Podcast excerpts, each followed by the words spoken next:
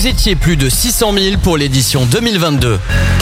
Passionné de glisse et sport extrême, le FIS revient sur les rives du Lez à Montpellier du mercredi 17 au dimanche 21 mai. Des riders et athlètes venus du monde entier pour un spectacle à couper le souffle. BMX, skateboard, roller, trottinette, parcours et breaking. Téléchargez votre passe d'entrée gratuitement sur le www.fis.fr. Venez vibrer du 17 au 21 mai sur les spots des Rives du Lez et retrouvez toute l'équipe de Radio Aviva en direct tous les jours entre 10h et midi et de 15h à 17h. Jonathan Politure. Bonjour Jonathan. Bonjour à tous, bonjour euh, toute l'équipe de Radio Aviva et bonjour à tous les auditeurs. Est-ce que euh, donc euh, Jonathan Politure, euh, vous venez déjà merci euh, de, de venir sur le plateau euh, pour, pour parler avec nous. Vous êtes euh, tout simplement la voix et le patron de Riding Zone. C'est ça. Alors Riding Zone pour, euh, pour, les, pour nos auditeurs qui connaissent pas très bien, grosso modo, quand on voit des vidéos stylées euh, en français sur des sports extrêmes sur internet, c'est- toi. Eh ben écoute, c'est bien résumé. C'est vrai que ça fait plus de 15 ans qu'on accompagne, euh, qu'on accompagne les passionnés de, sport extrême, de sport outdoor, freestyle, sport mécanique, euh, en leur proposant chaque semaine, alors avant à la télé et depuis deux ans euh, essentiellement sur le digital, sur YouTube, sur Insta, sur TikTok, sur Facebook, en leur proposant des reportages autour bah, de, de ce qui nous passionne aussi. hein. Donc l'univers extrêmement large et riche des sports extrêmes. Vous étiez diffusé avant sur France Télévisions, c'est ça? C'est ça, on a été euh, très longtemps diffusé sur France O, qui était la première, première chaîne qui nous a accueillis. Ensuite, on a fait France 3 et on a même eu une déclinaison junior sur France 4 avec une version junior qui s'appelle Riding Zone Junior. Sur France O, on voyait, euh, alors de mémoire, on voyait souvent euh, euh, du surf ou des choses comme ça Alors sur France O, déjà, c'était incarné par une, par une jeune femme que les gens connaissent bien, c'est Tiga, Oui. qui a animé aussi un programme bien connu des Français qui est Échappé, Échappée Belle, Belle sur France 5. sur France 5. Mais bon, elle travaillait avec nous avant, c'est nous un peu qui l'avons révélé. Et, euh, et effectivement, mais avec l'arrêt de la diffusion télé, euh, bah, on a, on, on- on ne travaille plus avec Tiga, mais évidemment, on est en très bonne relation avec elle. Et donc depuis moi, moi en fait, j'ai créé le programme, hein, l'émission. En Euh, 2007 en 2007, eh ben, bravo, tout à fait, vous avez plus de 15 ans. Et euh, donc moi, je suis, j'ai créé le, programme, je suis le- son producteur. Donc voilà, c'est moi qui ai vendu euh, le concept à la chaîne. euh, et donc, et je suis aussi toujours la voix off historique de cette émission. Alors l'histoire de la création de Riding Zone, est-ce que c'est un rider à la base toi qui a, qui a décidé de, de- de- de- de produire du, du contenu audiovisuel Bah pour euh, franchement, tu as très bien résumé. En fait, à la base, moi, je suis un passionné de, sport extrême, surtout, j'avoue, de, plutôt de sport de glisse, notamment le surf euh, euh, et le bodyboard. Et puis, euh, comme tous les passionnés, j'ai beaucoup, beaucoup regardé de cassettes, parce qu'à l'époque, c'était des cassettes ou des DVD. Et je me suis dit que je rêvais, quand, quand je serai grand, donc ça y est, là, je, je me suis bien, Ça a été grand. de, de proposer une émission, mais qui ne parle pas des résultats qui ne parle pas du sp- de nos sports en fonction des résultats. Donc je sais pas la con- bah, le résultat du FIS ou, la, ou une compète de skate à Nantes ou je sais pas quoi, où on est beaucoup plus sur les hommes et les femmes qui pratiquent. Et donc Riding Zone a vraiment apporté ça, une approche éditoriale bah, qu'on retrouve aujourd'hui en fait beaucoup sur les plateformes. Donc on est vraiment dans ce qu'on appelle le storytelling. Ce qui nous intéresse, c'est les pratiquants et à travers eux, on apprend à découvrir leur discipline. Et c'est c'est ça qui a fait, je pense, le succès de Riding Zone. Ulysse? Alors oui, moi j'avais une question en fait. Donc comme vous disiez, vous avez créé euh, Riding Zone en 2007. Donc un des premiers euh, objectifs de ce, mouvement, c'était quoi? C'était vraiment de partager euh, tout ce qui était surf, surtout que c'était bien moins regardé que maintenant? Ah oui, mais clairement, moi, en fait, j'étais, frustré en fait en tant que, pratiquant et fan de nos sports. J'étais frustré de ne pas avoir de programme autour de nos disciplines. Et, ce que, pour moi, quand j'étais petit, c'était vraiment mes héros. Ça, ça l'est toujours. J'ai toujours été inspiré par ces athlètes qu'on voit faire des choses hallucinantes. Et contrairement aux athlètes des sports dits traditionnels qui ont une économie posée, ces athlètes, en fait, ils vont innover, ils vont créer leur propre voie. Et moi, j'ai toujours été très admiratif de ces gens qui font des choses, qui n'attendent pas spécialement une reconnaissance, euh, soit euh, pécuniaire parce qu'ils vont bien gagner leur vie, comme au football, au basket ou au tennis. En tout cas, des passionnés qui vont développer leur discipline. Et on ne sait pas jusqu'où la discipline va arriver. On ne sait pas. Euh, là, on le voit, on le voit très bien au FIS. hein. La trotte freestyle, on n'aurait pas imaginé d'arriver à ce niveau. Et on n'aurait pas imaginé qu'il y a, il y a 5 ans, qu'il y ait des athlètes qui puissent vivre de la trotte freestyle. Donc moi, ce qui m'intéressait, c'était non seulement le côté activité qu'ils pratiquaient, mais aussi cet état d'esprit qui fait que on est un tout petit peu anti-système au bon sens du terme, où on se dit je vais faire ce que je veux, même si il n'y a pas d'économie, même si les autres considèrent qu'il n'y a pas d'avenir. Et euh, pas d'avenir évidemment financier, hein, parce qu'il n'y a pas de circuit traditionnel, etc. Et j'ai toujours été très admiratif de ça.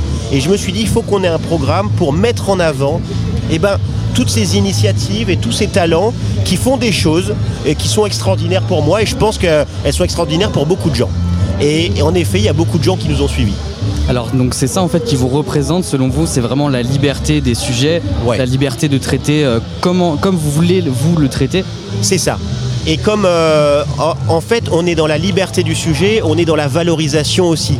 C'est-à-dire que nous dans Riding Zone, que vous fassiez de la trottinette, du skate, je sais pas, de la monoroue, euh, de la slackline ou, euh, ou du paddle à l'époque où le paddle était mal connu, on va toujours trouver que c'est formidable parce que vous allez au bout de votre passion et vous. Et, et, en fait, quand je dis ça, ça, ça peut paraître bateau mais on le sait que c'est compliqué quand même pour les jeunes en général.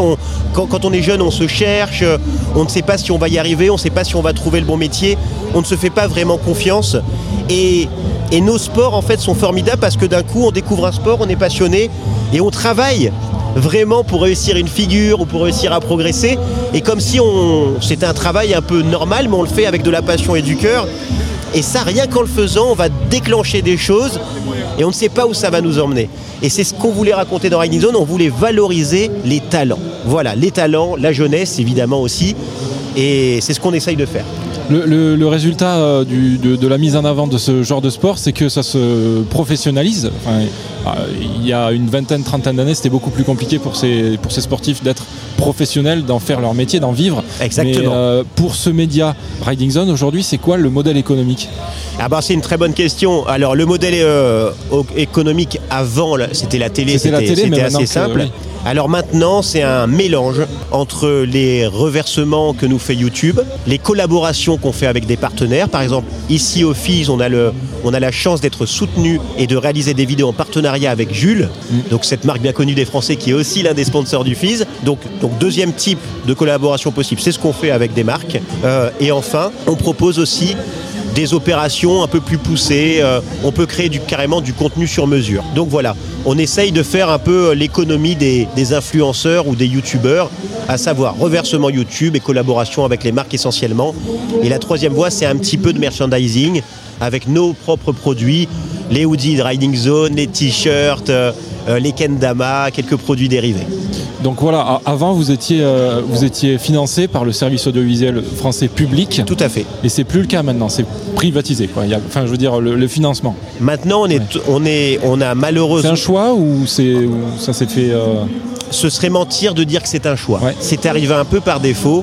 Vraiment, la télévision, c'était un énorme honneur de travailler pour la télé parce que la télé même si la télé perd un peu en puissance face au digital, ça reste quand même euh, un média très consommé des Français, plus de 3 heures par jour, et puis on est directement chez les gens. Et l'énorme avantage pour nous en tant que créateurs, c'est qu'en télé, on, bah, c'est la liberté surtout, c'est en fait qu'on ne passe qu'une à deux euh, sessions par an sur le commercial en réalité. Donc on, parce qu'on va négocier une à deux fois par an avec notre client, euh, avec la chaîne, le budget de notre émission. Mais une fois qu'on a négocié, ça y est, c'est parti, on a le budget et on peut faire ce qu'on veut. Donc ça, c'était avant. Maintenant, ce qui est très compliqué, c'est que quand on trouve du budget pour une vidéo, et eh ben on fait la vidéo et ça y est, il faut déjà repartir au commercial.